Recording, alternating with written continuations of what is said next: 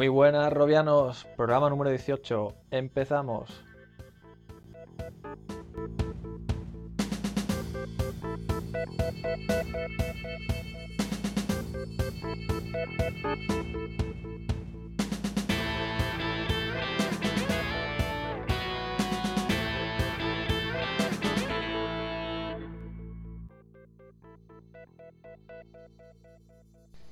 Bien, pues hoy tenemos un programa muy interesante en el que vamos a hablar de la aplicación de la realidad virtual en el campo de la psicología.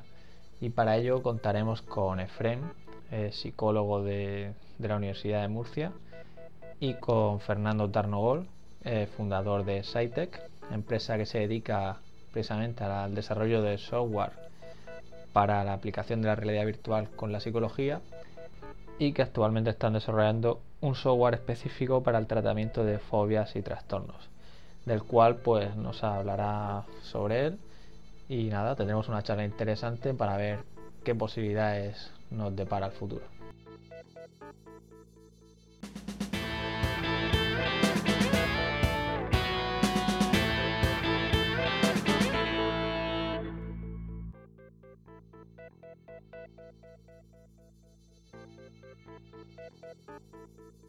Y empezamos con la sección de noticias y lo hacemos hablando de hardware, ya que Arcos, compañía francesa, ha presentado una nueva carcasa para móviles con un precio en torno a los 30 euros y que saldrá para el próximo mes de noviembre. Y nada, la verdad es que va a estar difícil elegir carcasa para móvil a partir de ahora, ya que hay unas cuantas. Y hablando de carcasas para móviles, Immersion Brelia presenta a Go nada más ni menos ante la NASA en un acto de conmemoración por el 75 aniversario de la agencia. En este acto han presentado Braille Go con una aplicación en la que puedes experimentar mediante realidad virtual el estar en el espacio exterior. Esta aplicación estará disponible para finales de año en Alter Space, un sistema de distribución de contenidos en la nube. Además, en su página web podemos ver las fechas para el otro casco, el que sería equivalente al Oculus Rift, que se trata de Braille Pro y podemos ver que la versión beta está pensada para noviembre de 2014, su producción, que el G1 está pensado para 2015 y el G2 está pensado para diciembre de 2015. Por lo tanto, el año que viene se presenta interesante. Y viendo estas fechas del Braille Pro, es posible que incluso aparezca antes que, que la versión comercial de Oculus Rift, ya que en una última entrevista que ha realizado Wired a Nate Mitchell y Palmer Luckey, han dejado entrever que todavía no están todos los componentes que hace falta para fabricar la versión comercial y que una vez estén tendría que pasar un año para llevar a cabo la fabricación en masa. Con lo cual, viendo las fechas por las que nos movemos, todo apunta a que sería para finales del año que viene. Así que nada, habrá que estar atentos y esperemos que pronto cambie la cosa y ya por fin nos digan alguna fecha oficial. Por otro lado, Magic Leap, una empresa dedicada a la realidad aumentada, ha recibido una importante inversión de 542 millones de dólares de un grupo de inversores entre los que se incluye a Google, Qualcomm o Legendary Entertainment. Eh, concretamente están desarrollando un dispositivo vestible capaz de proyectar en nuestra retina una imagen en 3D y además con un seguimiento poder mirar desde todos los ángulos dicha imagen. Según comentan, la calidad es bestial, no podremos distinguir lo real de lo que sí lo es. y bueno, si recordáis la escena del tiburón en Regreso al Futuro 2, pues podréis haceros una idea de lo que es, como bien comenta Manolo en los comentarios. Y en cuanto a software, Oculus publica el SDK 043, además del runtime. Y entre las novedades destacables es que ahora tiene soporte para Linux en modo experimental, mejora drásticamente el API de, de para Unity, además de tener soporte para múltiples hilos. Y también una de las buenas noticias es que ofrece soporte para la versión gratuita de Unity 445. Esperemos que gracias a estas actualizaciones pues vaya mejorando el rendimiento y sobre todo la experiencia tanto para los desarrolladores como para aquellos que hacemos de, testers. Y en cuanto a juegos, Virello ha sacado una nueva versión, la 206, donde prácticamente ahora jugar a Skiring o a Diarster es plug and play. Digamos que no tenemos que copiar DLL ni hacer cosas muy raras. En, la propia noticia podéis ver más información sobre cómo jugarlo correctamente. Y bueno, poco a poco se va logrando que juegos no preparados, es decir, no nativos para realidad virtual, pues los podamos disfrutar con el DK2.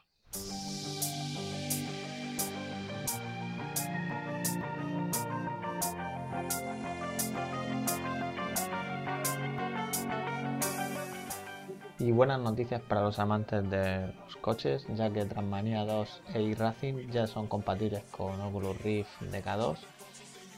Concretamente Transmania 2 se ve en tercera persona, no han implementado la vista desde la cabina, lo cual pues para aquellos no muy experimentados con la realidad virtual pues puede llegar a marear bastante. Y en iRacing no está implementado el posicionamiento absoluto, Así que bueno, supongo que con actualizaciones, al igual que Assetto Corsa que ha recibido una reciente actualización, pues irán puliendo mejor la realidad virtual. Y finalmente comentaros que Juan lo ha vuelto a la carga, ya está haciendo sus típicos vídeos. Concretamente podéis ver uno de Pixel Rift y otro de Time Rifters, el cual por cierto ya ha salido a la venta. Y le damos la enhorabuena a aquellos ganadores de una de las 10 claves que sorteamos. Y nada, espero que os haya gustado y lo estéis disfrutando.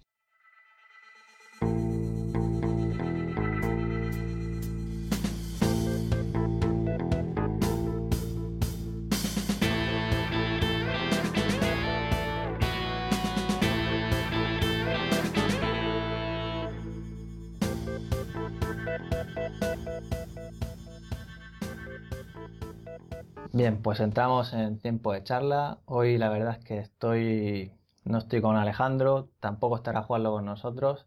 Ha surgido así, pero bueno, tenemos unos grandes invitados. Hola Efren, ¿qué tal? Hola, buenas. Muchas gracias por la invitación. Es todo un honor participar. La primera vez que participo en un podcast. Me vais a perdonar los posibles errores, pero bueno. os lo agradezco que contéis conmigo. gracias, gracias a ti. Y bueno, también tenemos por aquí a Fernando, que es el fundador de SiteDeck. Hola, Fernando. Hola, ¿qué tal? ¿Cómo estás, Ramón? Hola, Efren. Un gusto y gracias por la invitación. Nada, gracias a ti. Pues si os parece bien, antes de, empezar a hablar a fondo sobre la psicología, la realidad virtual, eh, os voy a lanzar una pregunta que solemos lanzar a todos nuestros invitados, que es saber, pues, que nos contéis un poco de dónde vino vuestro interés por la realidad virtual y también cuál fue el primer dispositivo de realidad virtual que pudisteis probar. Nos empezamos, por ejemplo, por, por Efren.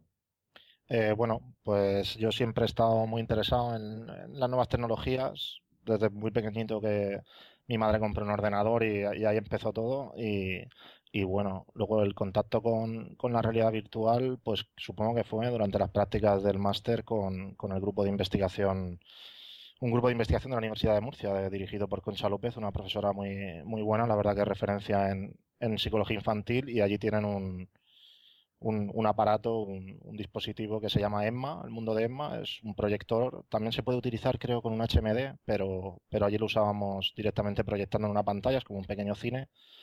Y bueno, era como los niños, pues, eh, como una especie de juego, ¿no? Donde representaban emociones a través de objetos o con música y tal. Ese creo que ha sido. Y luego ya Oculus. O sea, no he tenido ningún contacto con dispositivos antes, la verdad. Ajá. ¿Tú, Fernando? Y mi primer encuentro con la realidad virtual fue por el año 95. Eh, tenía unos 12 años y me acuerdo que fuimos a una ciudad costera de Argentina, Mar del Plata, eh, con mi familia y en, en, un arcade de videojuegos había estas máquinas gigantes de 3 metros por 2 metros. Y dije, ¿qué es eso? Y estábamos con mi hermano, dijimos, bueno, a ver, le pedimos a, nuestros viejos a ver si nos podían financiar el, ride. Así que bueno, nos metimos y era una simulación de, aviones de la Primera Guerra Mundial y, nada, en ese momento primitivo nada, o sea, para, para mí fue transformativa la experiencia, o sea, eh, fue, fue como un sueño de la niñez que en ese momento todavía ni siquiera tenía, o sea, en ese momento se creó, me salió la nostalgia y lo vi materializado. Y nada, al año siguiente, dos años después, tres, eh, se murió completamente.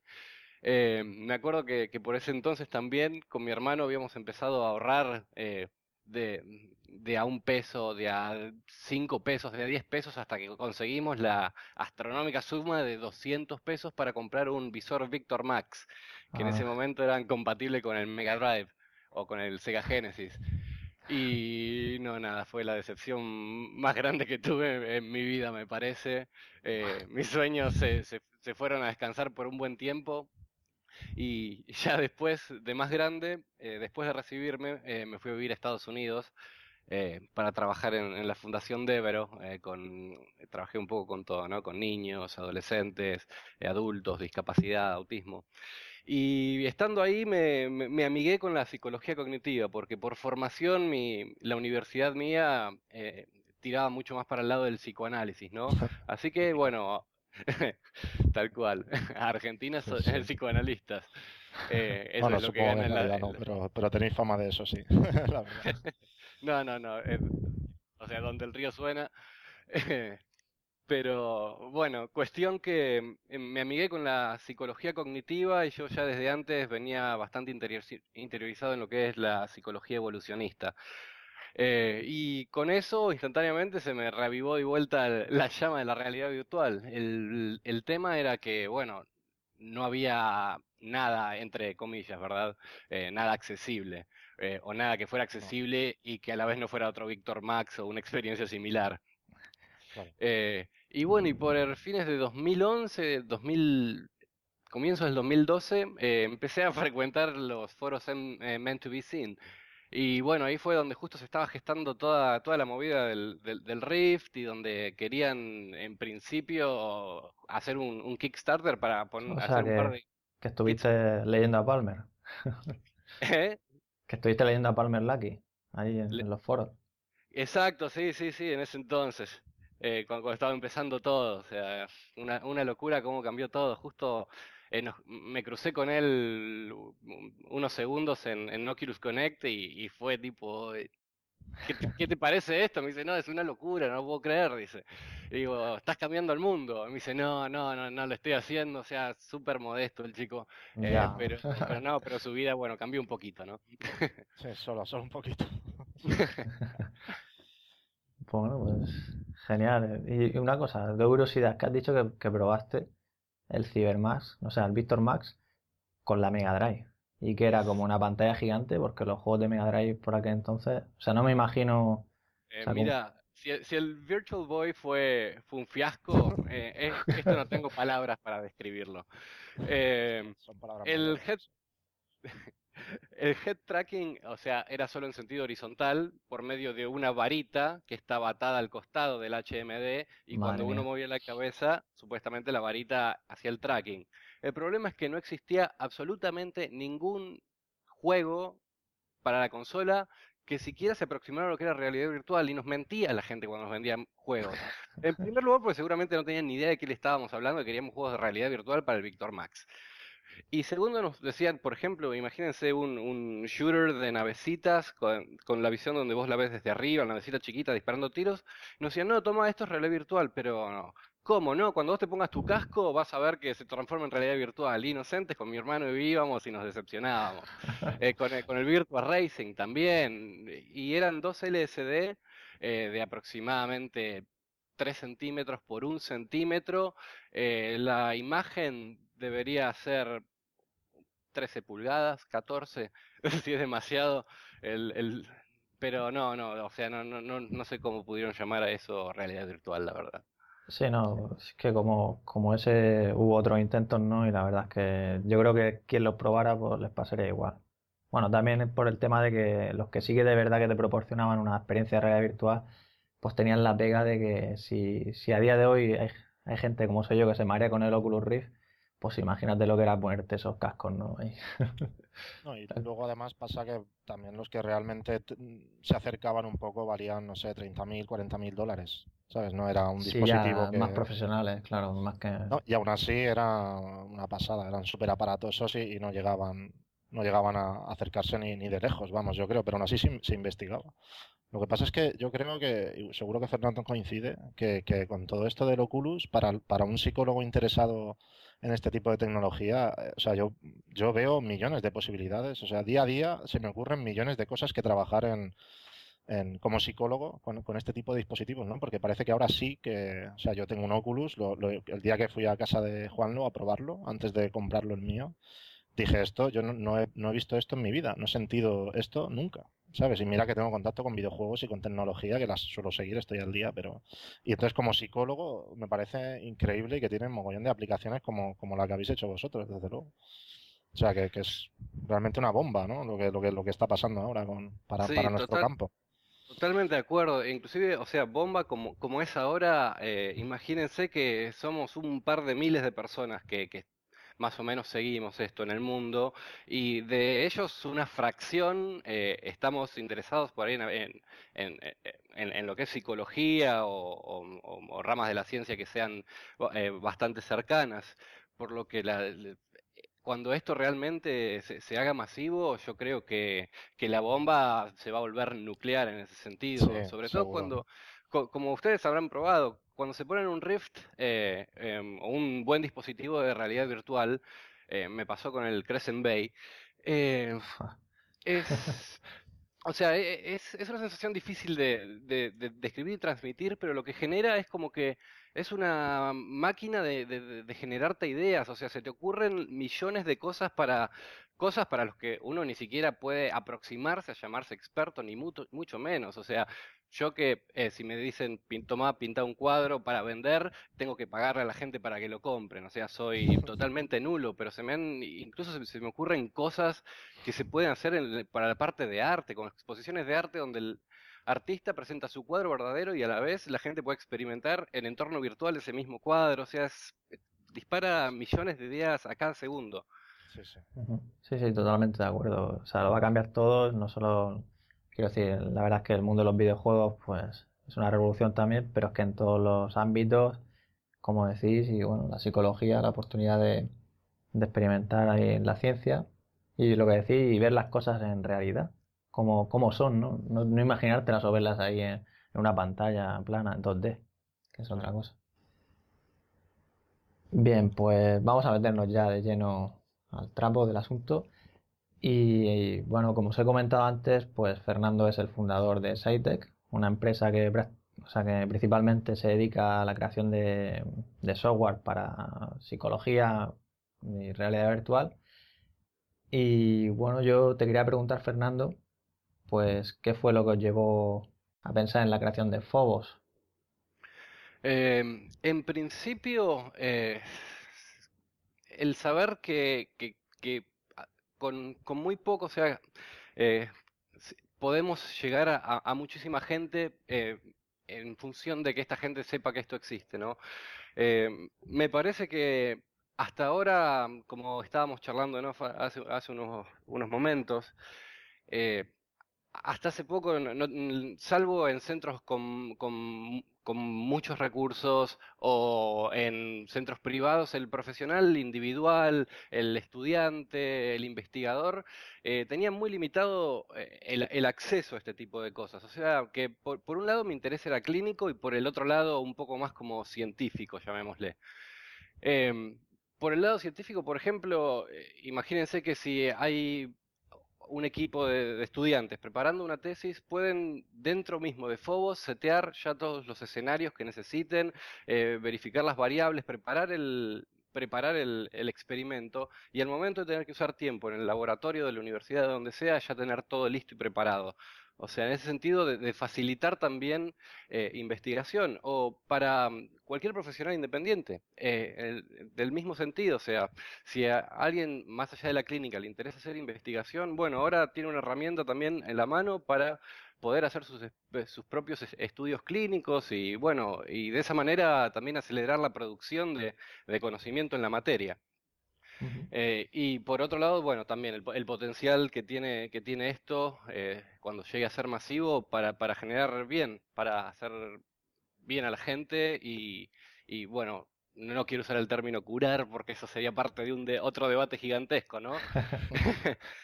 eh, pero, pero por lo menos, bueno, para mejorar la, salud de la gente.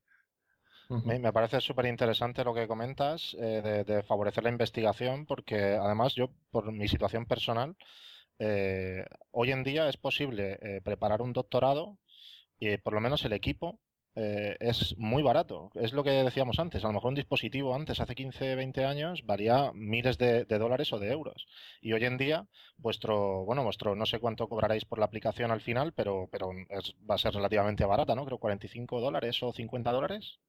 Eh, ese es el, sí, el, lo que pusimos para la campaña de crowdfunding. Sí, calculamos que todavía no, no hemos hecho el estudio de mercado, pero eh, calculamos que para la versión final, o sea, lo que tenemos ideado es un sistema de, licencias donde es unas cinco instalaciones ilimitadas, pero como decís, la idea es, eh, en este momento, no, es hacer plata, eh, sino poner el software en la mayor cantidad de, gente posible para, para, que empiecen a usarlo, ¿no? Y si ponemos el precio demasiado alto, ya de por sí que sabemos que, un psicólogo lo esperable es que no tenga una computadora de gaming dentro del consultorio, ¿no?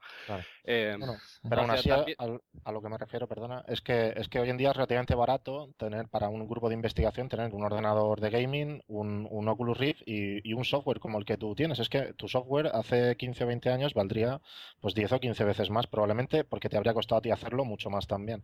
O sea, creo que, creo que hoy en día con, con, iniciativas como, la vuestra vais a favorecer mucho y yo personalmente te lo agradezco ya, probablemente acabe teniendo la aplicación porque me interesa mucho eso que has dicho, no, no sabía que teníais, que favorecíais la experimentación dentro de la misma aplicación. Me parece muy, muy buena idea, la verdad. Ah, te agradezco. No, no, eh, de por sí, y, como te decía, el, el, precio, mm, tengan tranquilo que, que, no, no, no va a ser una locura, no va a salir cientos de dólares ni nada por el estilo. Eh, va a ser accesible para quien lo quiera tener. Eh, y bueno, como, como decíamos, eh, para, para, quien lo quiera, que sea accesible. ¿Y nos podrías contar un poquillo cómo sería el funcionamiento en sí? Quiero decir, ¿tendrás que configurar o alguien como yo podría llegar a lanzar la aplicación? Quiero decir, sin saber nada de psicología, porque yo soy informático. Quiero decir, la podrías lanzar, podría, yo qué sé, yo por ejemplo tengo miedo a volar podría meterme y quiero decir, vais a preparar una serie de menús. Bueno, hay, hay varios temas ahí en el medio. El primero es legal. Eh, hay una patente del año 1997 eh, que se creó en Estados Unidos que es muy vaga y es como una, como una sábana, es una patente sábana que engloba cualquier tipo de software que cuente con métodos para hacer tratamiento psicológico o médico usando tecnología de realidad virtual. Así de amplia es la patente. Vaya, veo. ¿De quién es la patente? ¿Lo sabes? Es, sí, es público el nombre, está, o sea, en, la página de nuestra campaña incluimos el link porque es una pregunta frecuente eh, y bueno, incluimos el link para, para la patente. Y esta, me, me, han dicho que esta persona ha llegado a litigar en corte en los Estados Unidos eh, por esto y a mí lo que me enoja, y voy a ser franco en esto, es que pasa mucho en la industria de, no solo el software, sino tecnología en general, donde alguien crea una patente, quizá inclusive años antes de que sea posible eh, crearlo, a, crear la cosa, y después nunca intentan hacer nada, se sientan sobre la patente esperando hacer plata sobre los litigios, ¿no? Pero bueno, hasta el año 2017 eh, puedo asegurarles que eh, Phobos no va a tener, no va a tener ninguna funcionalidad en la que eh, haya como protocolos preestablecidos de tratamiento dentro de la plataforma para que uno vaya haciendo su propia terapia. Eh, obviamente vamos a experimentar internamente eh, para cuando sea el momento estar listos, ¿no? Pero públicamente lo que pensamos como funcionalidad es proveer en primer lugar, lo que vamos a sacar son versiones que van a ser mucho como, un marco, donde la gente, los primeros usuarios, nuestros alfa y beta testers, puedan decir, no, mira, acá me gustaría que pasara esto, acá me gustaría tener esto otro, eh, ¿por qué no se cambia esto? Eh, usar los lineamientos internos que tenemos nosotros en, función de, lo que es el desarrollo del software, pero también teniendo mucho en cuenta ver cuáles son las necesidades eh, particulares de, de, cada usuario. o sea que la funcionalidad, o sea, la idea nuestra es por ejemplo, les describo uno de los escenarios que es eh, de Fobos, que es la ciudad, ¿no? Que es donde más trabajo le hemos puesto, pero por la complejidad, sobre todo para, patrones de tráfico y el, y el trabajo que está haciendo Francisco Rojas eh, en lo que es eh, dinámica de masas en grupos, que es increíble. pero ahí, eh, digamos, es multipropósito la plataforma, porque la podemos usar para fobias sociales. Eh, imagínense gente que, eh, esa gente que está en su casa y ni siquiera puede salir a la calle. Bueno, tenemos una ciudad donde podemos dejarla totalmente pelada de gente y tráfico, o meter un par de personas, o llenarla de gente como, la peatonal de Tokio en el futuro, dado que llenar de gente un entorno virtual requeriría un, un equipo más que potente, ¿no? Eh, pero bueno, en función de eso es como les decía, poder graduar la intensidad de la experiencia, es a las alturas, hay en un momento un elevador externo que es como de carga al costado de un edificio, donde se pueda ir ajustando gradualmente, digamos, la altura y, bueno, en, función, digamos, de, cada variable que, se quiera tocar o de cada fobia o trastorno en particular, eh, tener un set de variables que sean configurables. Ah, según entendido, esas variables las puede el terapeuta manejar en tiempo real. Exactamente, sí. ¿Y a, eh, través de qué, de, qué dispositivo? ¿Cómo, ¿Cómo, lo hacéis? Es excelente pregunta. Eh, tenemos varias ideas en este momento. En primer lugar, un, obstáculo es que en este momento, eh, dado el, grado de maduración del, SDK de, Oculus, o sea, todavía no podemos tener una interfaz asimétrica donde estoy en una misma máquina usando el Rift y en la otra y en la pantalla principal de la máquina teniendo una pantalla completamente diferente para manejar la interfaz, ¿no? Eh, por lo que, o sea, lo que tenemos pensado es, eh, hasta ahora tenemos ya integrado lo que es eh, el Gamepad o un controlador de Xbox con botones preconfigurados. Hay otra opción también que estamos manejando que es la de usar comandos de teclado.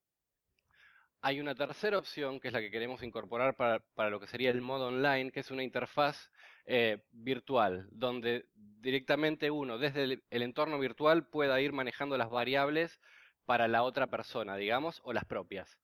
En, ese, sentido, imagínense que eh, yo estoy conectado acá, yo soy, digamos, el servidor, eh, yo soy el profesional, digamos que Harold es el paciente o el otro usuario del otro lado yo como digamos, yo voy a poder ir configurando la experiencia del otro usuario estando dentro del mismo entorno virtual con él y manejando yo las variables desde ahí. La otra opción también eh, es, si estamos los dos frente a frente, es directamente, digamos, hacerlo con el teclado o con comandos predefinidos del, del, comando. Y también queremos incorporar eh, lo que es motion tracking. Eh, estamos esperando que nos manden los kits de desarrollo de STEM para, empezar a ver qué podemos hacer con eso.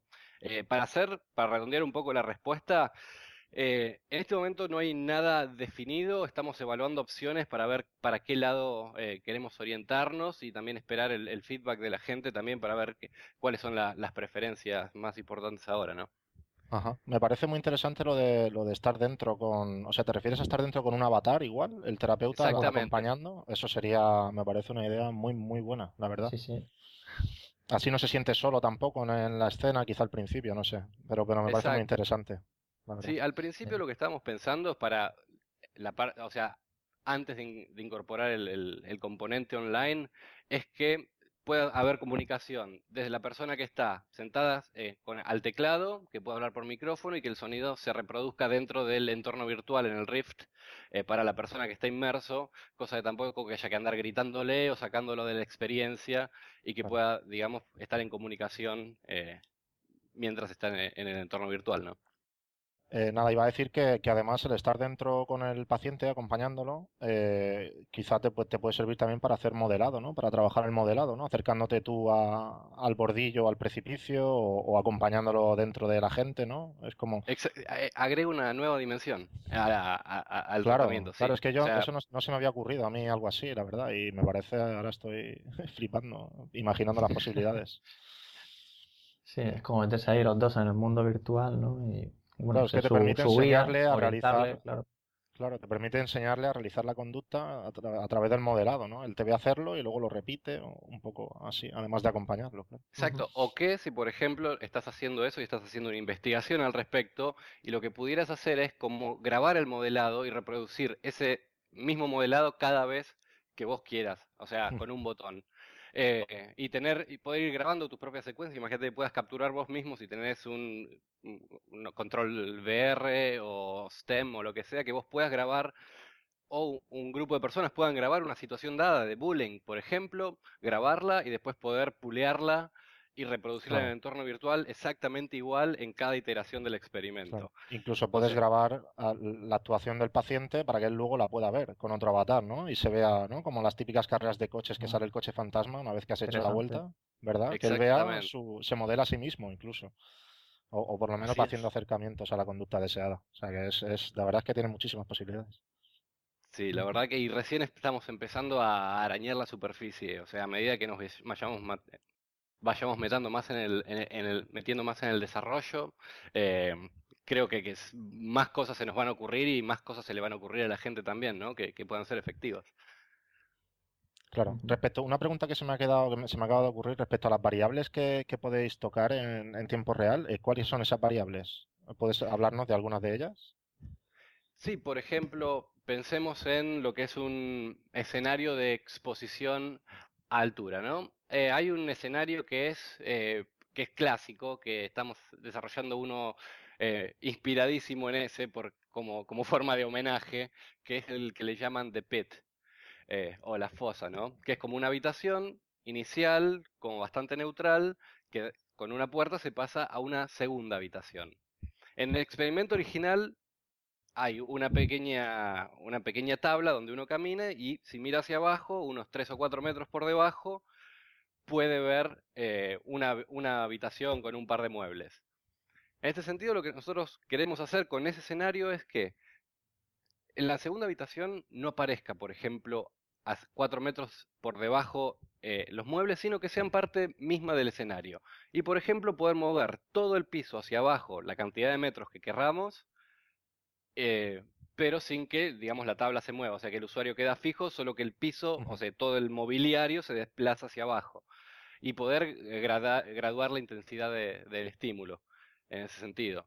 Eh, si pensamos en fobias con animales, podemos pensar desde algo tan, digamos, eh, entre comillas, ¿no? inofensivo como yo estoy parado en una esquina de la ciudad y veo en la plaza, a unos 60 metros de distancia, una bandada de palomas volando. Puedo acercarme a la plaza por ahí un poco y veo que algunas bajan a, a comer algo a la tierra. Y después podemos hacer, podemos hacer, crear una paloma caminando al lado tuyo a 5 metros. O podés estar adentro de una habitación y estar encerrado con una sola paloma. Eh, o sea, en ese sentido, em, están súper abiertas las posibilidades con lo que se puede hacer con cada escenario. Eh, hacerlo de día, de noche, eh, al atardecer, agregar una tormenta, sacarla. Em, obviamente que, que, tampoco queremos al principio hacer el software demasiado complejo para que, para para, no marear a la gente. Preferimos empezar eh, simple. Eh, en un inicio lo que queríamos era una interfaz que fuera como agnóstica de idioma, que fuera bastante iconográfica eh, en el sentido de que no importa de dónde estoy, más o menos si veo la foto tengo una idea de qué es la función. Pero bueno, eso por ahí lo dejamos un poco para más adelante porque llevaría un, desarrollo extra. Pero en función de qué hay en este momento dentro de Phobos en, este sentido. Eh, sí, son cosas así como, por ejemplo, poder graduar a alturas o mm, experiencias donde un pasillo se va haciendo más angosto a medida que vamos eh, tomando, eh, tomando curvas en el pasillo, un closet donde uno se puede encerrar, pensamos también poder graduar el tamaño del closet mismo, pero inicialmente lo que queremos es como dejar eh, el marco, la ciudad, los entornos como bastante vírgenes para que la gente pueda meter las ideas ahí también y complementarlas con las que nosotros tenerlas o adaptarlas o mezclarlas y de ahí que vaya saliendo la funcionalidad, ¿no? Haciendo algo que sea funcional para, para la gente que lo va a usar.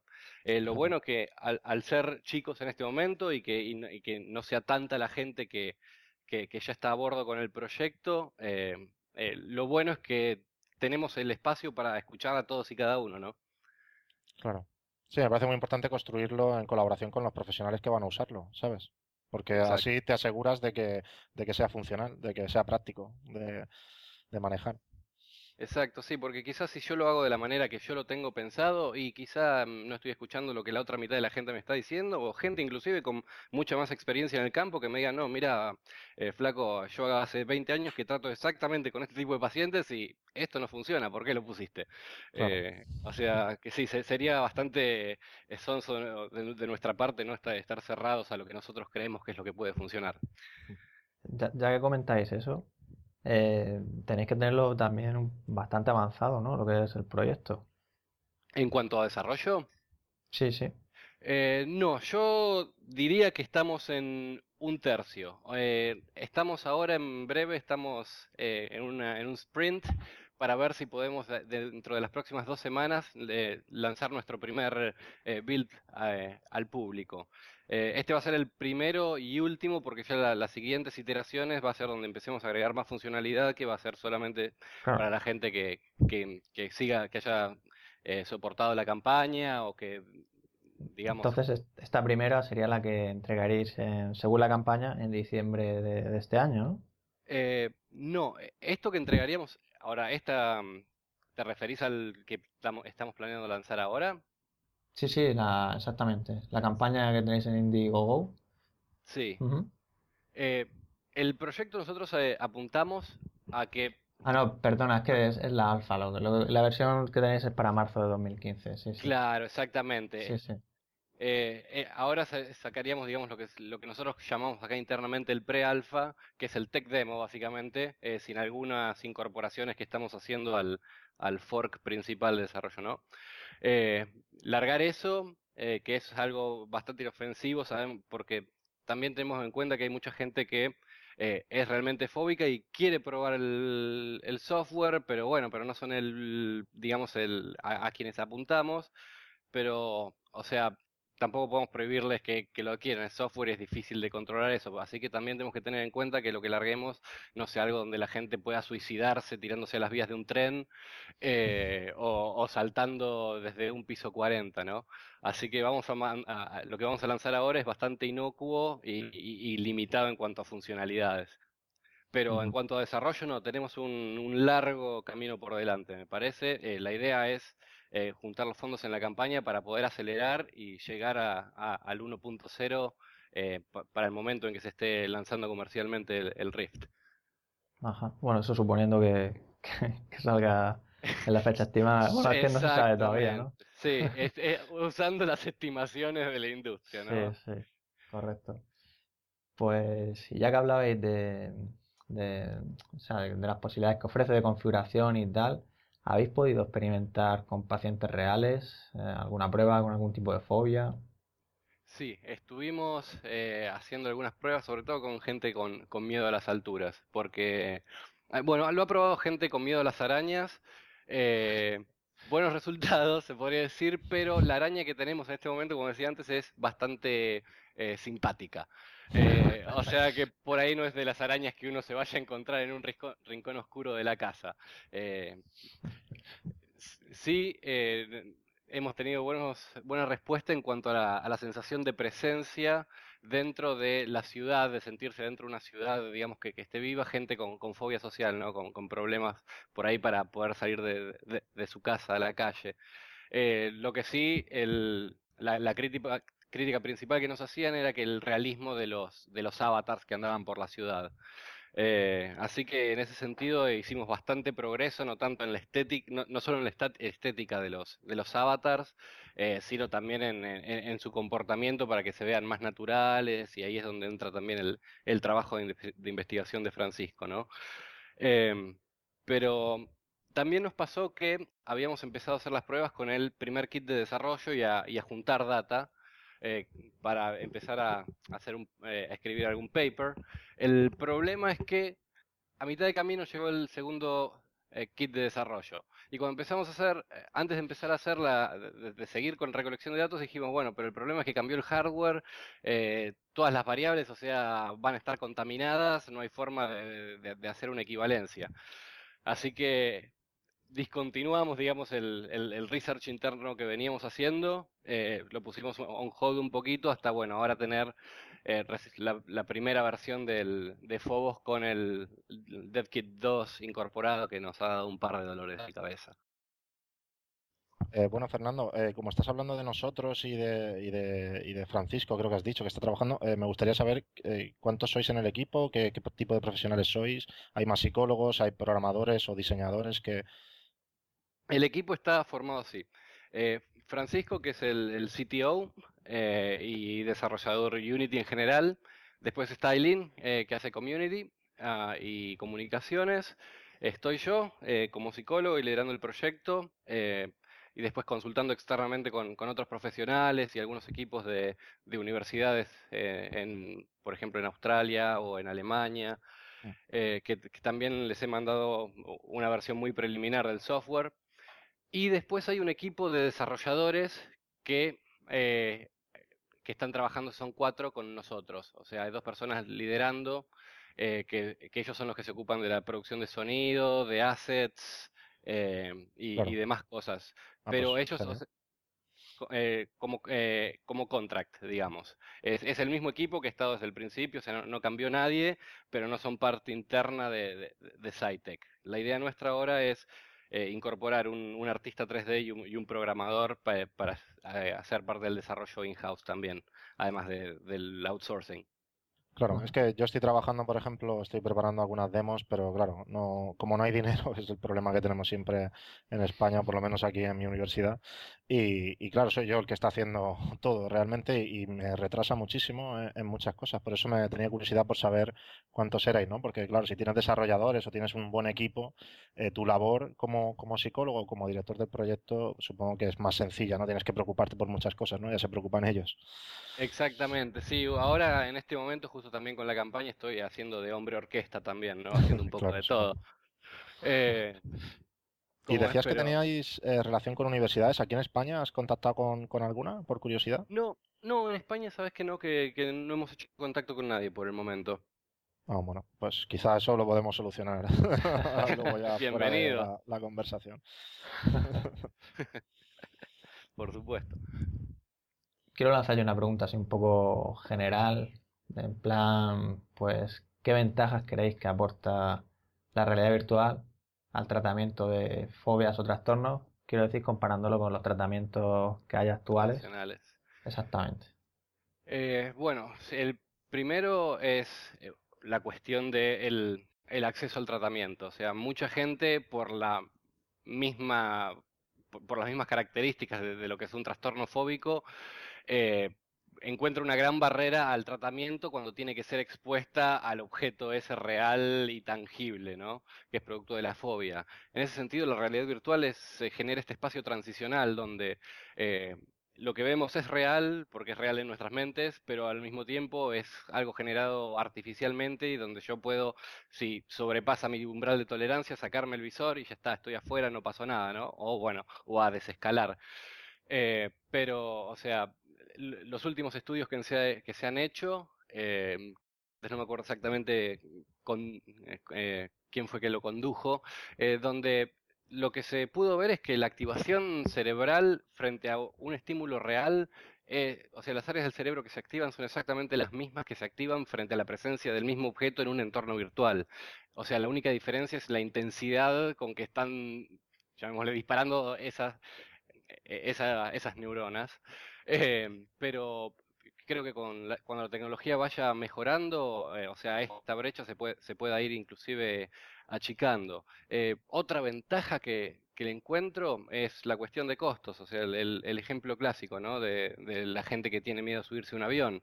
hay terapias donde el ápice de la terapia es subirte al avión con tu terapista e irse a volar a algún lado, ¿no? Y eh, bueno, sobre todo en, nuestros países, o sea, es como complicado poder eh, acceder a los fondos para hacer ese tipo de terapia y no creo que las obras sociales lo cubran tampoco. Eh, pero bueno, eh, permite por lo menos un primer acercamiento para la gente para poder tratar estas cosas, ¿no? Que, que son inaccesibles, simplemente.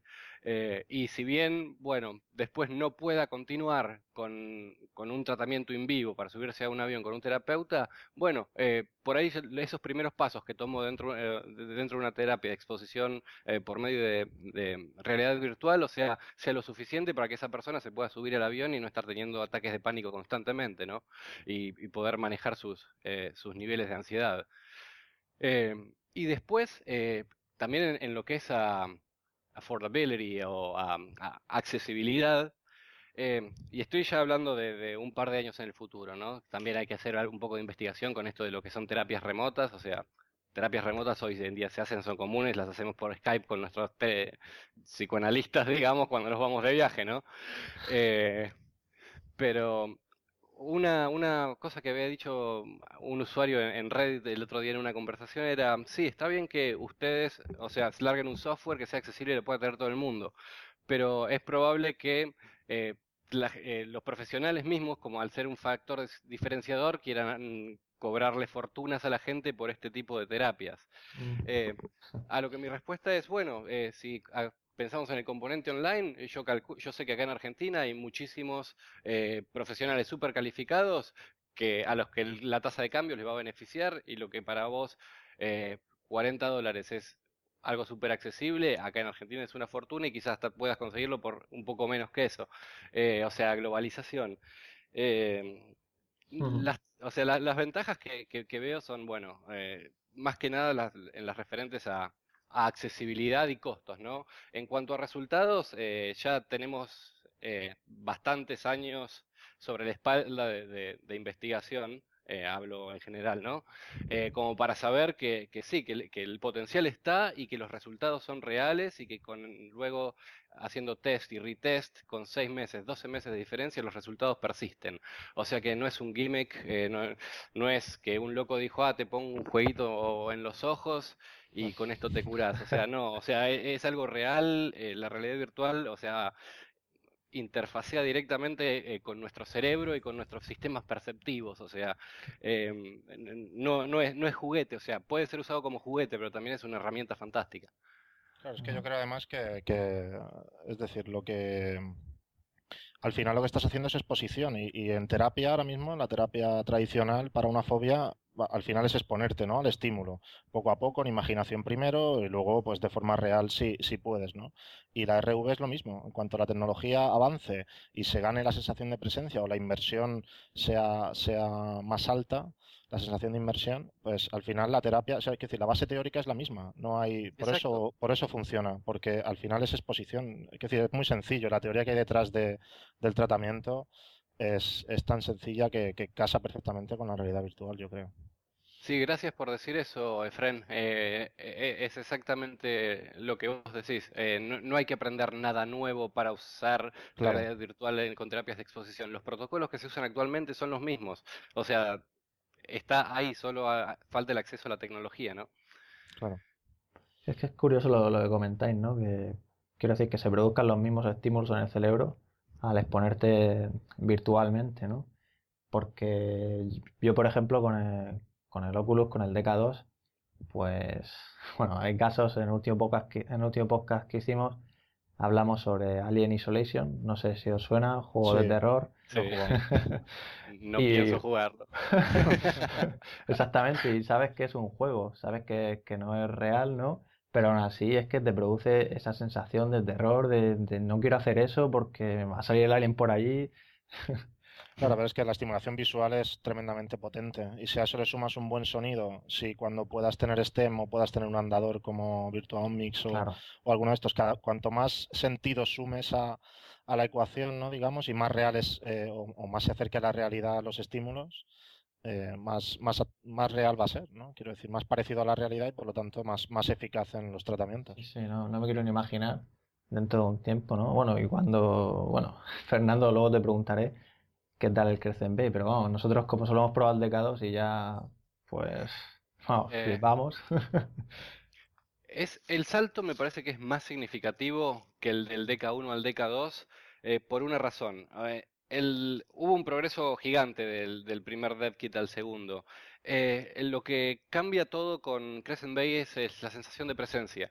Em, e, ese salto, o sea, no, lo experimenté de, entre el primer DevKit y el segundo. Eh, la verdad que, que, fue radicalmente distinta la experiencia y todos los que estuvimos probándolo ahí en Connect eh, era lo mismo. de hecho, cada uno salía de la experiencia y era, no te voy a contar hasta que vos no lo experimentes. O sea, no te quiero condicionar ni, ni, ni spoilear, ¿verdad? Eh, pero nada, no, el screen door no lo pude, no lo pude apreciar en ningún momento. Em, el, tracking era excelente. Algo que me parece que benefició mucho la experiencia fue la forma en que la plantearon, ¿no? Eh, que era un espacio donde uno estaba parado, raro considerando que están pusheando tan, tan agresivamente la experiencia de sentado, ¿no? Con el Rift. Sí, sí. Pero bueno, era estar parado en, un, en una mini mm, colchoneta de, de goma y eran experiencias donde uno no tenía que moverse o el movimiento ya venía dado por, por, por, el software, por la experiencia virtual, ¿no? Por lo que te dejaba mucha libertad para moverte, mirar, explorar alrededor tuyo y dar un par de pasos para cada lado. O sea, era como estar, tener un, un, virtualizer o un omni eh, sin todo el, el, el andamiaje alrededor de uno, ¿no? Y me parece que eso ayudó muchísimo a la experiencia. Hay algo también con los lentes, eh, son distintos eh, a, los, a, los del, a los de los demás prototipos. Eh, estaba hablando con gente se calcula que son lentes Fresnel, em, pero el campo de visión era similar al del primer DevKit. Y después nada, esa es la sensación, como ustedes saben, o sea, es tan complicado transmitir, ¿no? Una sensación de presencia tan solo usando la voz, eh, pero lo que les puedo decir es que una de las demos que pasaron muy, muy breve que era, era un extraterrestre muy parecido a ET, parado enfrente de uno, saludándolo con la mano. Y tener un extraterrestre sabiendo que es A, un extraterrestre y B, producido por una computadora, o sea, no es real, y que mi reacción era subir la mano y saludarlo de vuelta, o sea, que me sentía compelido a saludarlo porque me sentía una mala persona si no le devolvía el saludo al, extraterrestre que tan amablemente me estaba saludando. Y, eh, esa experiencia fue muy comentada entre la gente que lo probamos porque eh, por un lado tu, tu razón te dice, no, los eh, no es un extraterrestre, eh, no es real, y por el otro lado tus sentidos te están diciendo, te está saludando, salúdalo de vuelta. Eso, ah, perdona, es que eso que comentas, pudimos hablar con Sergio Hidalgo, que es el creador de un juego Drill Halls, y que también estuvo allí en el Oculus Connect, y es que con, con todo lo que nos estás contando, o sea, quiero decir, también le llamó la atención la misma demo, también dijo que el salto era mayor, o sea que vamos, que todo el mundo está de acuerdo prácticamente, es que es, flipante. Sí, totalmente, el futuro se, ve bastante, el futuro cercano se ve bastante, bastante bien. ¿Y alguna demo así más que te llamara la atención? Sí, la, última demo, que es eh, un escenario urbano un poco futurista de guerra, donde estás en una calle, vas corriendo atrás de unos soldados que se van moviendo en cámara lenta como bullet time tipo Matrix. Eh, y lo primero que ves es una bala que viene en cámara lenta y te impacta en el pecho. O sea, y prácticamente es como que absorbes el golpe con tu cuerpo, o sea, sin quererlo. Y mientras vas moviéndote lentamente para adelante y vas pasando los soldados, ves que van cayendo balas y, van saltando esquirlas y, y, piedras del piso con las explosiones. Y poder ver en una cámara ultra lenta cómo esa piedra va pasando por delante tuyo, te parece que estás viendo Smallville. Vieron cuando Clark ve todo. o sea, es la misma sensación. Y en un momento explota un auto delante tuyo y empieza a venirse, o sea, en un momento estuve tentado a decir tipo, no me agacho y voy a dejar que me traspase el, el, auto. Pero había una parte de mi cerebro que decía, mejor por las dudas, ¿por qué no nos agachamos? eh, Sí, realmente esa, esa parte de la demo también fue, fue, fue muy, muy buena. Bueno, pues son, son grandes noticias. La verdad es que ganas de probarlo, lo que se nos queda. Esperemos que no falte mucho. Sí, no, yo, yo, bueno, lo que decían, ¿no? Que tenían ya cerrar las especificaciones del hardware y que ya lo que se está esperando pues es que el software pues lo vayan puliendo, vaya mejorando sobre todo como tú comentas, pues todavía queda para poder, para que los desarrolladores lo podáis integrar bien, todo el tema este. Exacto, sí. Estamos esperando con ansias una actualización del, del SDK. Y otra cosa interesante, ya hablando de tratar de alcanzar la presencia, es que, bueno, creo que estáis trabajando con, para darle soporte a andadores, ¿no? Y sí que hemos podido ver algún vídeo de, de los chicos de Ciberiz, de Virtualizer, probando eh, Phobos. Y yo que te quería preguntar si habéis podido probar personalmente algún andador, el Omni, Virtualizer. No, no, no, no tuve la suerte de probar ninguno de los dos. O sea que ya con paciente imagino que, que no, no, si no. lo probaste ni tú, ¿no? Claro, no, no, dudo que consigamos eh, sujetos para, para preguntarles. Sí, sí. De todas maneras, yo creo que meter un, o sea, ese tipo de dispositivos, quizá dentro de un, de un tiempo cuando, cuando bajen de precio y sean más, menos aparatosos, quizá bien, pero subir a un paciente con las Oculus a un, a un bicho de esos y, y tal lo veo ya quizá excesivo para, para el 2014, ¿sabes? O 2015. bueno, quizá, para, para una casa personal sí que lo veo todavía más, pero como decís vosotros, si lo tienes en una clínica o cualquier centro de investigación y tal. Sí, hombre, supongo que en el futuro al final se irá incluyendo, pero creo que para eso sí que creo que, falta, por, por, mi experiencia, ¿eh? creo que a los pacientes les costaría bastante, porque tendrías que entrenarlo en eso también, ¿no? Y es, pero bueno, lo puedes hacer por otro lado, se te entrena y ya está. No sé, pero como que lo veo más lejano, quizá porque no he pensado mucho en ello yo, personalmente. No, y también, tenés razón, también algo que nosotros pensamos que, que después de probar Crescent Bay también mm, provocó un cambio un poco en la perspectiva que teníamos para generar los entornos virtuales, es que por ahí no es necesario que la persona ande caminando por ahí para exponer a los estímulos. Podemos jugar con las luces, la intensidad de la luz y, y, otras variables para que la persona pueda estar parada con un rango de movimiento de 1 o 2 metros para cada lado y o sea, tener todo el realismo de poder estar caminando realmente sobre los pies de uno sin ningún intermediario. o sea, me parece que también podemos estructurar mientras, mientras vemos para dónde va esto de los andadores, ¿no? De, crear este tipo de, experiencias un poco más contenidas en el espacio. Eso que comentas, la verdad es que tiene que ayudar bastante de cara a quitarte, sufrir mareos, ¿no? Porque yo el estar sentado y ver cómo mi cuerpo se va moviendo y yo no estoy andando, bueno, combinado otra serie de cosas, pues lo que hace que pienso que te marees y tal.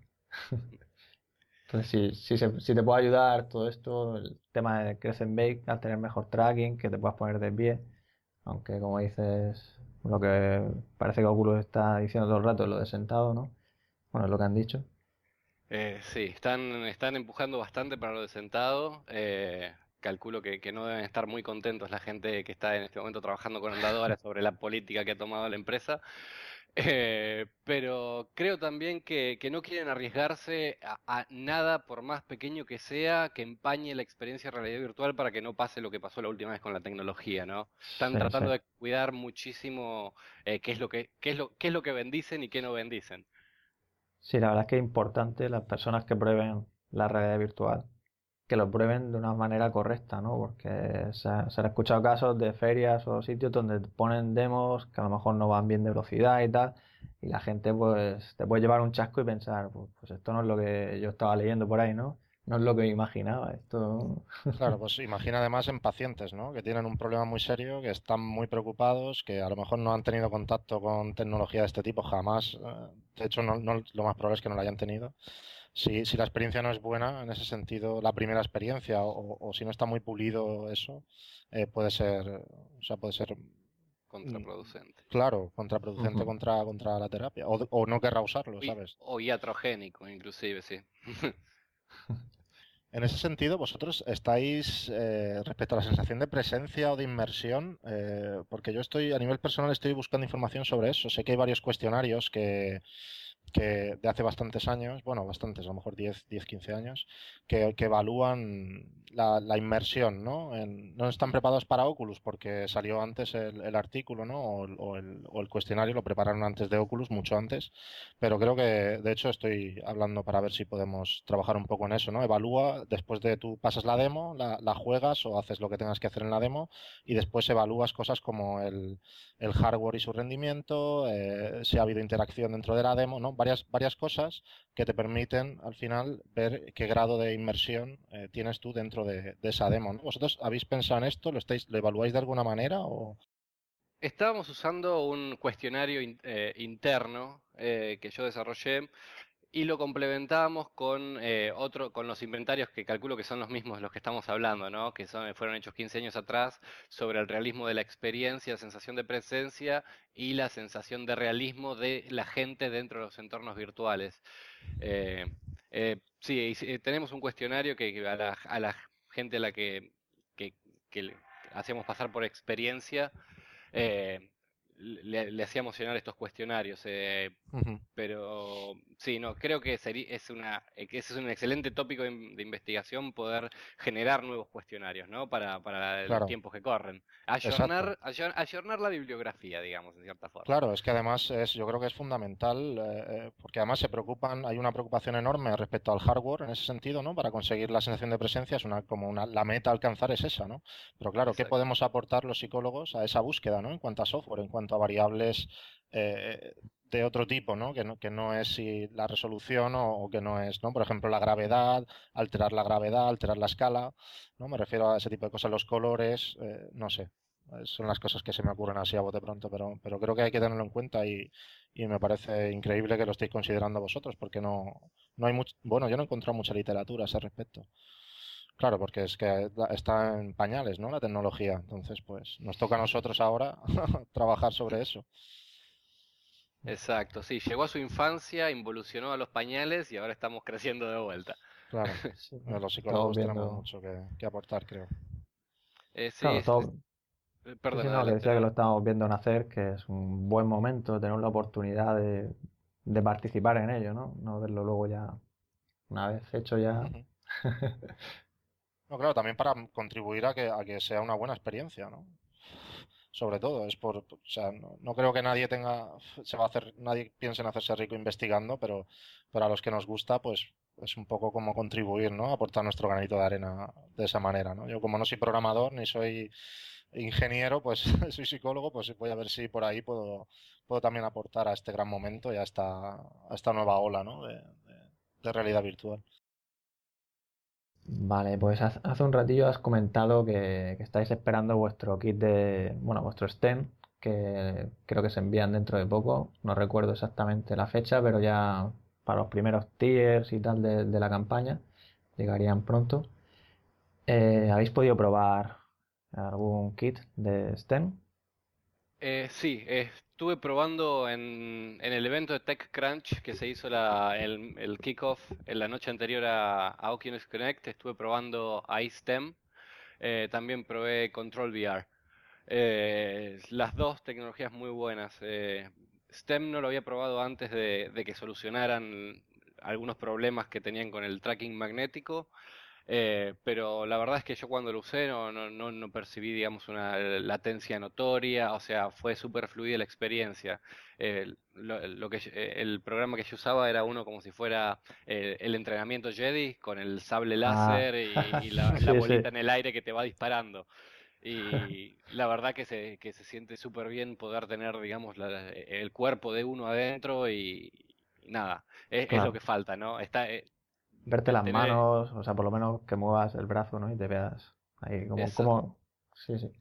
Sí, es un gran avance. Me parece que también el, el, el, grial en este, este, momento es ver cómo podemos reproducir haptics eh, fidedignamente. He visto algunos estudios y algunos prototipos que se han hecho con motores que pueden simular eh, un cierto rango de texturas. Lo que pasa es que en este momento es, es todavía demasiado, son demasiado grandes los componentes como para poder incorporarlo en, en un guante o en, algún dispositivo, ¿no? Así que creo que por, por un próximo, por un par de añitos más, nos vamos a tener que confirmar con poder tener manos y dedos adentro, pero o contacto bastante rudimentario, ¿no? Eso sería ya la caña. Claro, es que eso, eso ves, eso es parte de la presencia y, lo, y, lo, y tiene que ser, hay que investigar mucho en eso y desarrollar, porque, porque si tú puedes sentir como alguien te toca, imagina las posibilidades, ¿no? Madre mía. o, al coger una pelota, una piedra del suelo dentro del juego o de, la aplicación, ¿no? Y que notes que, como que, ¿no? Que por lo menos la textura, lo que dice Fernando, ¿no? Y al final llegar al, al traje que llevaba el de Ready Player One, ¿no? Un traje que simula todas las sensaciones y, bueno, eso sería ya la leche. Y el, y el control VR, sí que te quiero decir, este lo que pasa es que son como unos guantes, ¿no? Y ahí sí que te ves los dedos, los puedes mover tú, ¿no? Exacto, sí, la experiencia es muchísimo más completa. Sí, el- los prototipos que tienen ahora, o sea, es como que tienen bastantes cables y lleva, lleva un poquito eh, calzarse todo, todo el equipo, pero en cuanto a experiencia, el poder agarrar una pelota, manipular objetos con los dedos mismos, o sea, usando motricidad fina, eh, también ag- agrega un salto cualitativo en lo que es eh, la sensación de presencia. Mm, Es que imagínate lo que habláis antes de, de poderte meter con el paciente en la experiencia y con uno, con, por ejemplo, con esto, tener una interfaz ahí que tú con los dedos controles y toques, ¿no? O sea, todo ahí en el mundo virtual. La verdad es que son grandes las posibilidades, ¿no? Exacto, sí. Sí, también en lo que estamos haciendo nosotros también tenemos que pensar que el, por ahí la gran mayoría de los usuarios no van a contar, por lo menos inicialmente, con los medios para eh, comprar la, tener una computadora suficientemente potente, más el Oculus Rift, más el STEM, más el, el Omni, exactamente, claro. Así que tenemos que pensar también, ¿no? en, en- en quién va a ser nuestro, nuestro primer usuario, ¿no? El, y quién, Claro. cuáles van a ser, cuál va a ser ese usuario promedio para decir tipo, bueno, ¿qué es lo más probable que puedas llegar a tener vos adentro de tu, tu consultorio o dentro del lab? Y bueno, o, en tu casa en el momento de que hagamos online o empecemos a probar con, con ese tipo de cosas. Y bueno, no, a ver qué, qué es lo que funciona ahora. Así que también es como todos.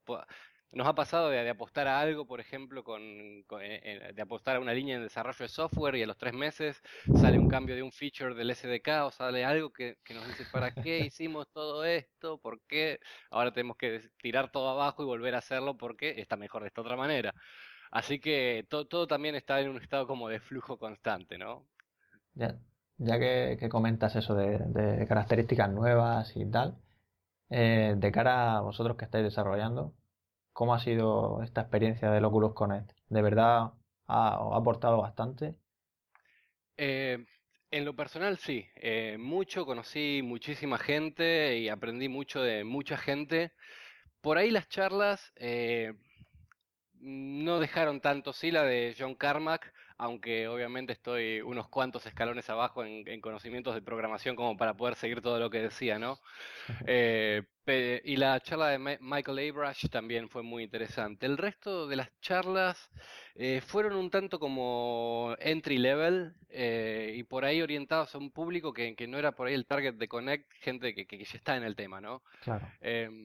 Yo no estuve en la charla, en la última charla de sobre, sobre el Gear, el Samsung Gear, eh, pero dijeron que esa charla también estuvo buena, quizás sobre todo porque Karma que estaba parado en la puerta del lado de atrás y no paraba de hablar él también, ¿no? Que habló más que el, que el, que el orador de la charla. Eh, pero me parece que, que los, los puntos altos de Connect fue la oportunidad esa de, de- de- de charlar con mucha gente co- con, la que solo nos conocíamos por, por mail o por foros o, o por alguna charla en Skype o por alguna entrevista y nada, vernos las caras, darnos la mano y compartir experiencias, ¿no? Eh, creo que eso fue uno de los puntos más altos y bueno, y la frutilla del postre que fue la demostración de Crescent Bay que, que no se le esperaba a nadie. Ya, ya, ya te digo. Pero no, definitivamente es, mm, eh, creo que voy a ir la, la del año que viene. Eh, muy, muy positivo el balance. Sí, está empezando, no, quiero decir, está enfocado en desarrolladores, pues sí, entiendo que, que al ser la primera también, pues lo del entry level, ¿no? Que tengan que empezar un poco ahí. Sí, por ahí sirvió un poco para gente de los medios que había que por ahí al no estar tan in- eh, interiorizadas en el tema, por ahí necesitaban también eh, ese tipo de charlas, ¿no? Me tendrán que hacer Eh, publicidad también, ¿no? Y Claro. Claro. a ver si la siguiente es en Europa, ¿no? Que ya nos toca, ¿no? Es una allí y otra aquí, ¿cómo va? Mm, lo dudo mucho, ¿eh? Sí, sí. También. Has comentado Samsung Gear VR. eh, ¿has podido probarlo? Eh, sí, lo probé y la verdad que me sorprendió. Eh, había probado un par de, adaptadores móviles de, VR y si bien las experiencias estaban bien para hacer prototipos, los que había probado, Eh, la verdad que, el Samsung VR eh, lleva la experiencia móvil un poquito más arriba, eh, bastante más arriba que los demás.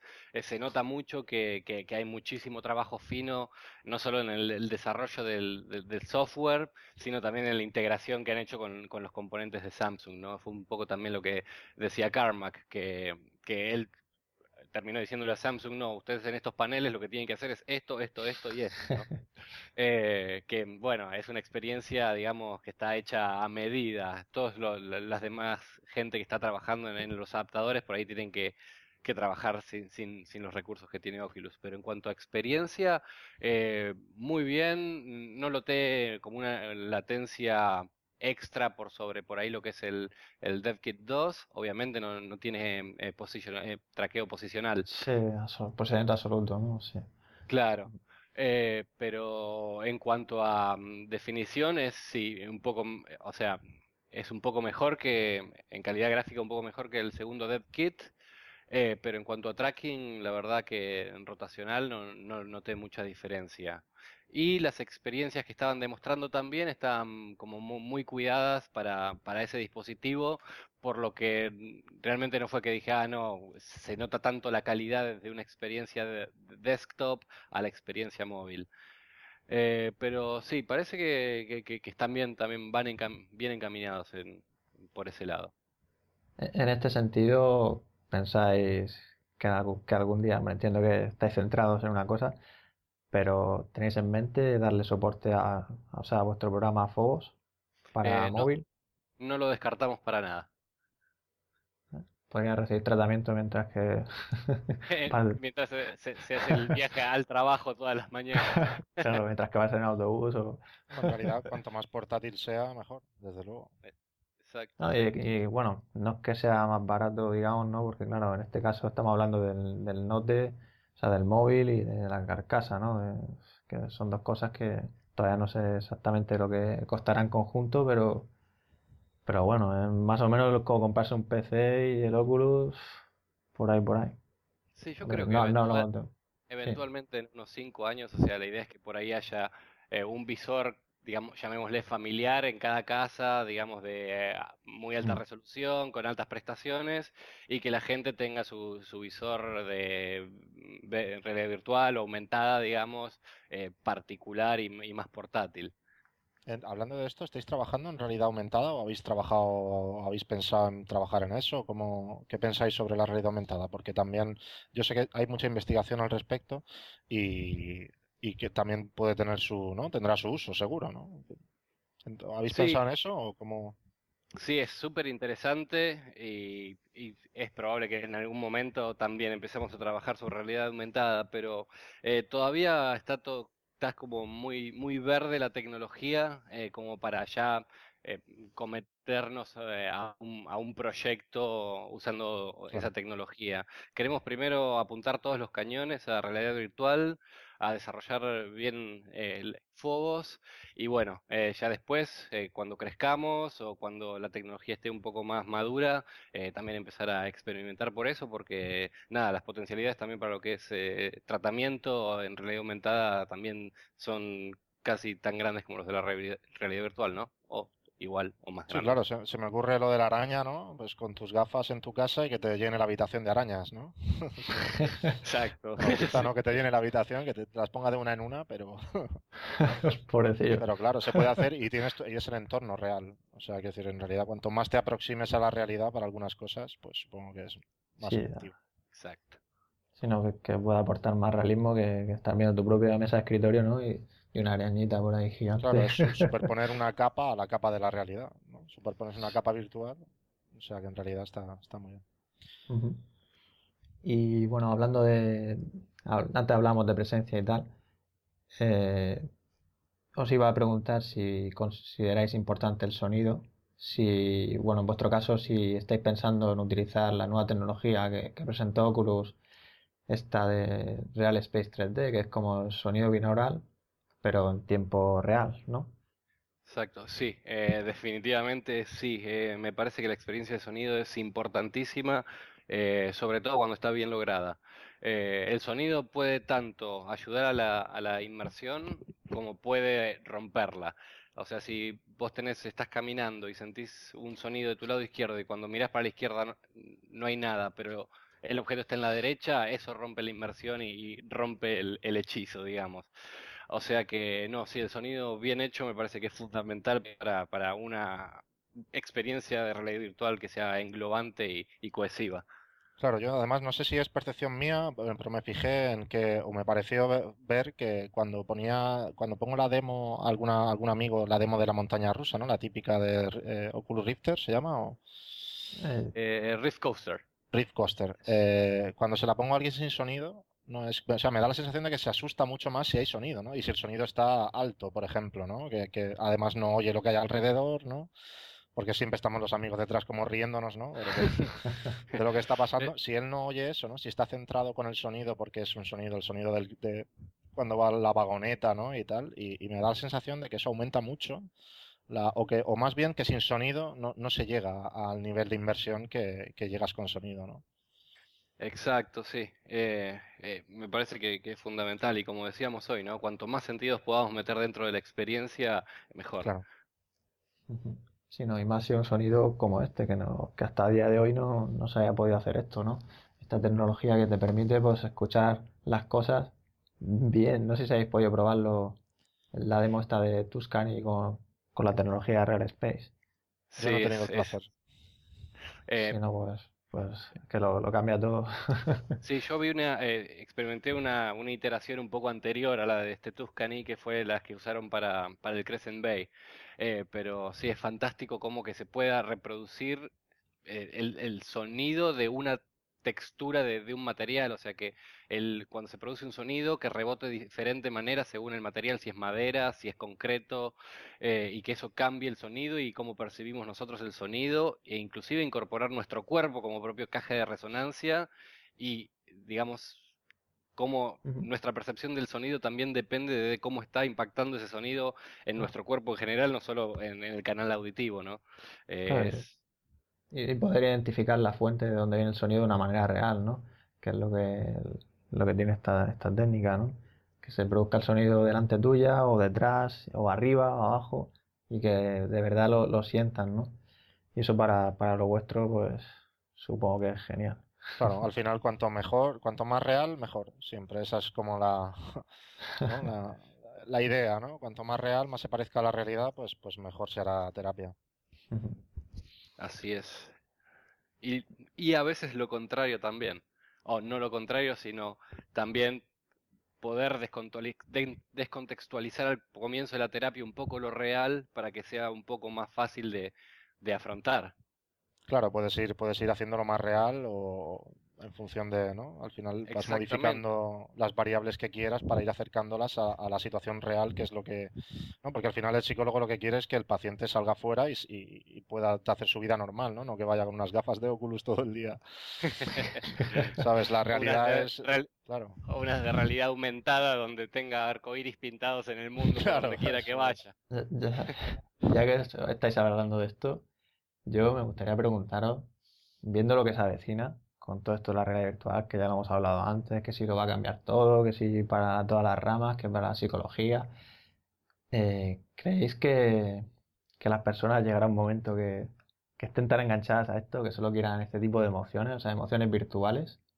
Eh, sí, seguramente, eh, no, lo dudo, o sea, como, como pasó cuando, como pasó y como pasa con la internet o con la televisión o con cualquier adicción, ¿no? O sea, las adicciones, o sea, son infinitas, eh, cada uno elige su, adicción en ese sentido. Así que sí, eh, no, tengo dudas de que, de que va, puede llegar a pasar, ¿no? Como todo. Eh, yo siempre me gusta usar la, analogía del escalpelo, del bisturí, ¿no?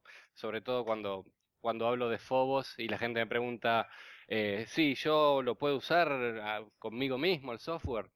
Y un bisturí, un médico lo usa para operar y salvar vidas. Y en las manos de un sociópata es un arma letal.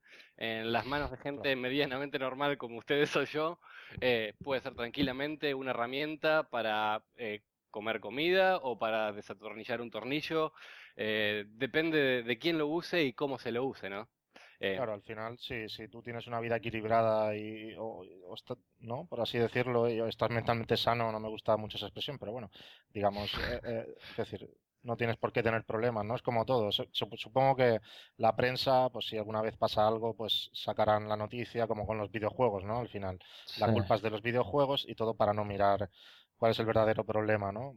Y porque es muy fácil echarle la culpa a una tecnología nueva que está saliendo, que además es muy llamativa, es muy vistosa, y claro, pues, pues seguro que saldrá ese tipo de noticias, pero yo creo que, que al final es lo que dice Fernando, o sea, no sé, te, puedes, es una herramienta más y, puede servir para una cosa y puede servir para la otra. Si tu vida es equilibrada y tú tienes un, no sé, estás feliz, digamos, ¿no? En tu vida no tienes por qué preferir eh, estar todo el día con, con, el Oculus en lugar de hacer lo mismo en la realidad, ¿no? Ah, Usar el eh, criterio. Claro, quiero decir, lo que hay que hacer es, dar criterio, pero para todo, ¿no? En realidad pasa con todo, es como dice él, ¿no? Tú puedes ver, puedes ver a un niño eh, con un palo jugando o puedes ver pegándole con el palo a otro niño, ¿no? Lo que hay que trabajar no es quitarle el palo, sino enseñarle a usar el palo. Exactamente. Aquí pasa lo mismo, habrá que educar, supongo, habrá que educar mucho, igual que se pasa en los videojuegos, pues habrá que hacer clasificaciones, habrá quizá que controlar a los niños, pues para que no tengan sobreestimulación en muchos casos, pero pero por lo demás no creo que tenga más problemas que cualquier otro tipo de tecnología. Lo que pasa es que ya te digo, estoy seguro de que la prensa, seguro que en, algún sitio saldrá al final este tipo de, cosas. Seguro que llegará el día. Porque, claro, como decís, yo creo que con esto, pues la adicción, pues se incrementa en aquellas personas que son más propensas a ello, ¿no? Como habláis. Sí, pero que si no es la realidad virtual sería el móvil y si no, o el WhatsApp, si no sería otra cosa. Sabes que al final eh, también es un poco de personalidad adictiva o no sé, ¿sabes? Lo veo un poco por Al final será eso. Tendrás que coger a la gente, meterla en fuegos porque estarán tan enganchados de la realidad virtual y de ahí tendrás que ir poco a poco tratándolos. Arrancándolos de la realidad virtual. Para desvirtualizar, ¿no? sí, sí. Eh, bueno, Fernando, respecto a, la, a, vuestra aplicación, me gustaría saber eh, un poco para qué, a qué edades va dirigida, y si habéis pensado luego en ampliarla, porque supongo que será para adultos, ¿no? Por lo que he visto en las imágenes, parecían entornos para, para adultos, así, pues la ciudad, ¿no? Creo que es el que, el que vi. Un poco sobre ese tema, ¿nos puedes comentar algo? Eh, sí, eh, estamos pensando, o sea, todavía no hemos definido exactamente para qué grupos etarios eh, va a estar apuntado el software, la idea es hacerlo amplio.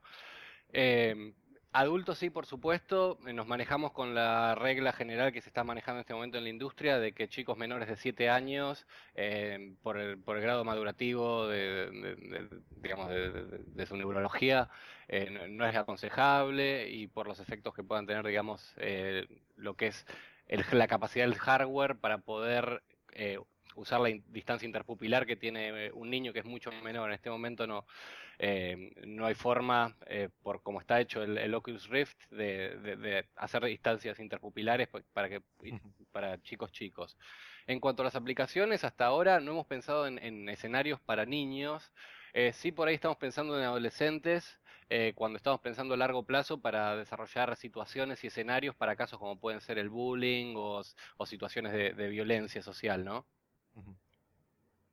es que ahí hay un campo también muy grande en, infantil, en juvenil, sobre todo lo, que tú dices. Yo además me di cuenta alguna vez que, le ponía el, el Oculus a, un niño y, o sea, ya partiendo de que el visor no, no, le, no le queda bien, ¿sabes? Es que no está preparado para, para, para tener la cabeza muy pequeña, ¿no? Es que no, no, lo que tú dices, además la distancia interpupilar no puedes, no consiguen, supongo, el 3D o lo consiguen mal o Claro, sí. Creo que no es una buena experiencia. no, para nada. Y, puede ser hasta incluso un poco nociva. Normalmente los chicos por ahí son muy chicos para estar diagnosticados en caso de que tengan algún por ahí trastorno epiléptico que no haya sido descubierto a tiempo. Eh, la hipersensitividad no a, luces de, tipo estróbico.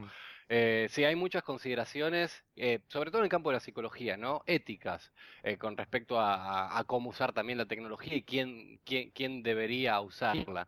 Eh, me parece también que, el hecho de que se empiece a masificar esto va a dar lugar a todos estos estudios, ¿no? Y, poder poner más en, claro todo el, terreno que, rodea la realidad virtual en cuanto a, a este tipo de aplicaciones.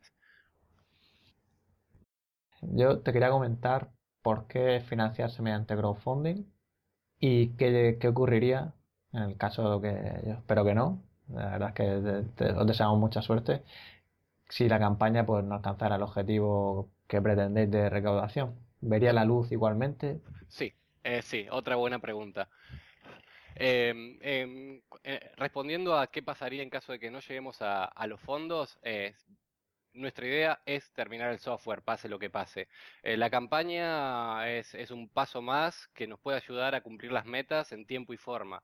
de no llegar a las metas de la campaña, lo único que se va a alterado van a ser los tiempos, ¿no? Que nos lleven a hacer el desarrollo, pero no obstante, si llegara a ir mal en la campaña o no llegara a, los fondos que buscamos, eh, tenemos plan B y plan C, eh, de los cuales no podemos hablar todavía, eh, pero, pero es una contingencia para la cual también planeamos. O sea, desde el momento que nos largamos a, hacer esto o, o, que concebimos la campaña, había dos escenarios, era muy sencillo el problema. ¿Se consiguen los fondos o no se consiguen los fondos? Así que planeamos estrategias para, para los dos escenarios.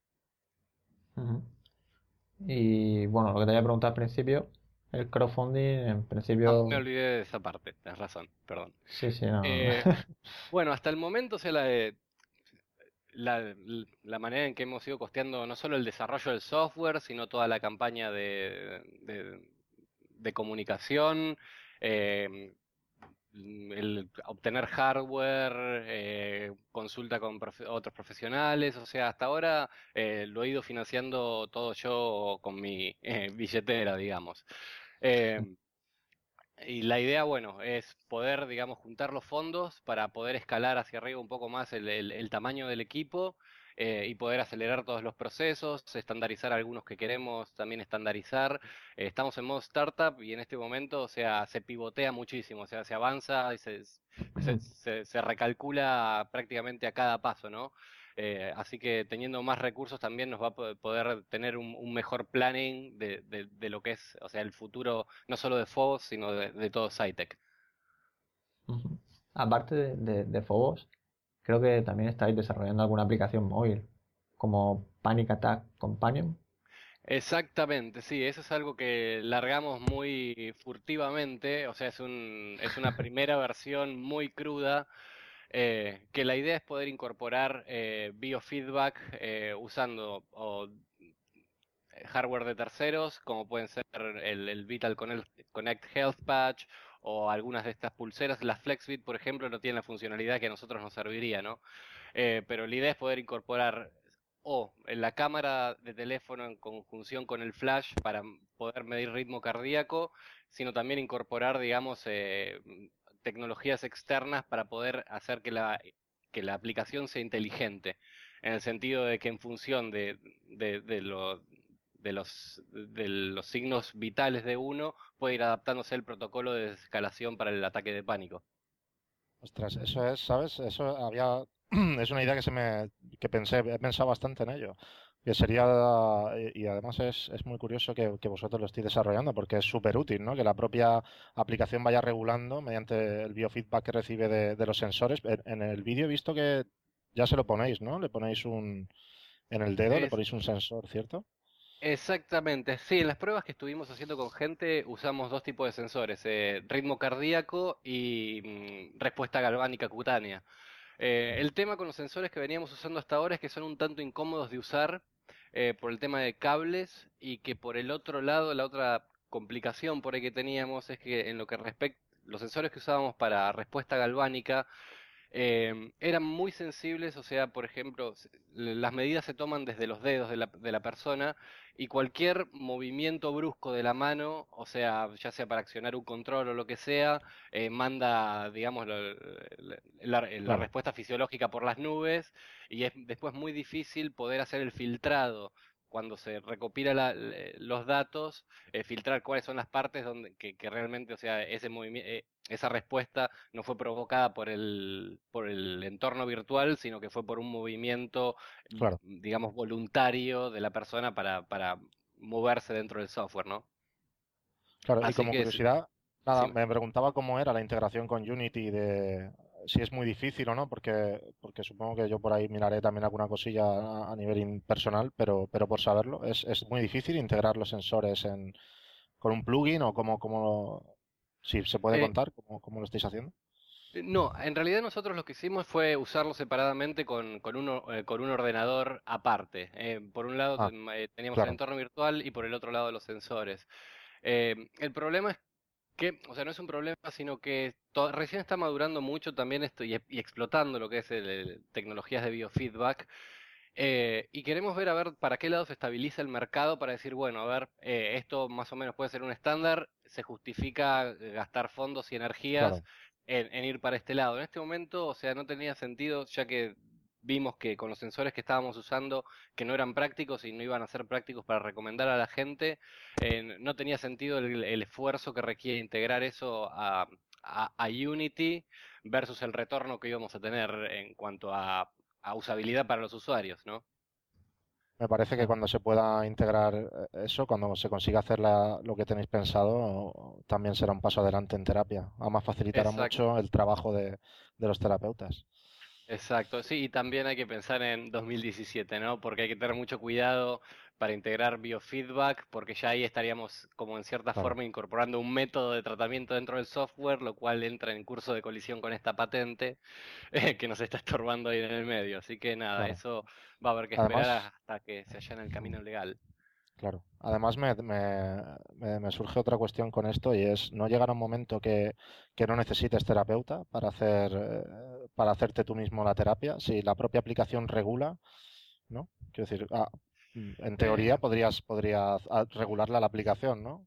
Pero sería una terapia incompleta, en el sentido de que por ahí falta la parte, ¿no? de, de- de Claro, tratamiento de la parte cognitiva del problema o en casos donde haya causas subyacentes a la fobia, que no sea algo por ahí que es más perceptual, por ahí como puede ser alguna fobia a las alturas, ya si estamos hablando de fobias sociales, me parece que eh, sí, quizás en un futuro no tan cercano podamos, con algunas nuevas tecnologías que vayan emergiendo, poder hacer algo en esa línea, pero me parece que todavía es importante eh, la, eh, la intervención del terapeuta para manejar la, el variable, la variable cognitiva y emocional de la persona, ¿no? Sí, claro, no, bueno, estoy pensando también en temas como decirle, no, mira, hoy vas a practicar esto, toma tu aplicación mm, Ah, exacto. No, en eso estamos y lo, pensando y lo por ahí. Sabes, que no tengas que est- estar tú delante regulando todo el rato, sino que, que él pueda, esa tarea en concreto, luego el resto de terapia, pues, pues claro, ¿no? Además mejor, ¿no? Porque si no nos quedamos sin, sin trabajo, Exacto, sí. No, pero eh, es bueno lo que decís. eh, una idea que, que, que tenía era de poder manejarnos con una versión, digamos, que se use en terapia y la versión para tareas en la casa, ¿no? Donde el, terapeuta puede setear ciertos, ciertos límites a la experiencia, cosa que yo sé que si esta persona tiene, es muy fóbica a la altura, que durante esta semana no pueda subir en un elevador externo a más de 5 metros de altura y po- que puede ir practicando, digamos, siempre dentro de un, de un entorno controlado. claro. Sí, se me ocurre su perfil, ¿no? Tú le cargas en el perfil lo que él quiera desde, desde tu consulta, él en casa recibe la tarea y las y la configuración de, de esa tarea, ¿no? Exacto. sería, sería, sería, es, un- no sé, me parece muy, muy buena idea.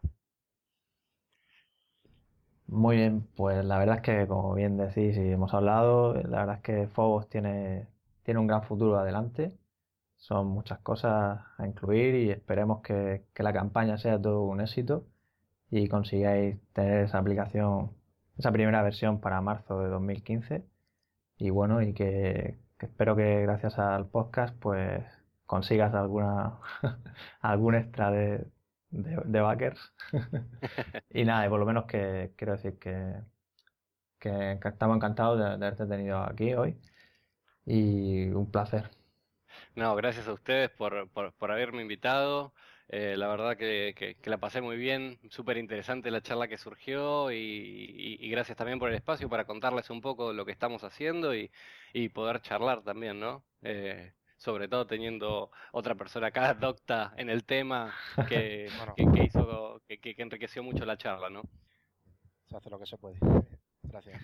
Sí, no, pues igualmente, Efraín, un, un placer tenerte por aquí porque claro, como comenta Fernando, pues claro, yo soy informático y hasta cierto punto pues, puedo seguir ciertas cosas. Y nada, un placer, como te decía, también tenerte por aquí. Nada, muchas gracias. Yo quería decirle a Fernando que estoy, bueno, estoy muy contento de que, de saber que hay gente trabajando, trabajando en esto, aunque estéis muy lejos. A ver si os acerquéis a Europa algún día y, y podemos conocernos por aquí. Y, nada, seguiré vuestro trabajo y, mucha suerte, mucho ánimo y, nada, estamos en contacto. Gracias, Efren. No descartemos la visita a España entonces. no, no, no la descartes. Aquí tenéis, tenéis sitio seguro. Gracias. Muy bien, pues muchas gracias a todos por escucharnos y nos vemos en el próximo programa.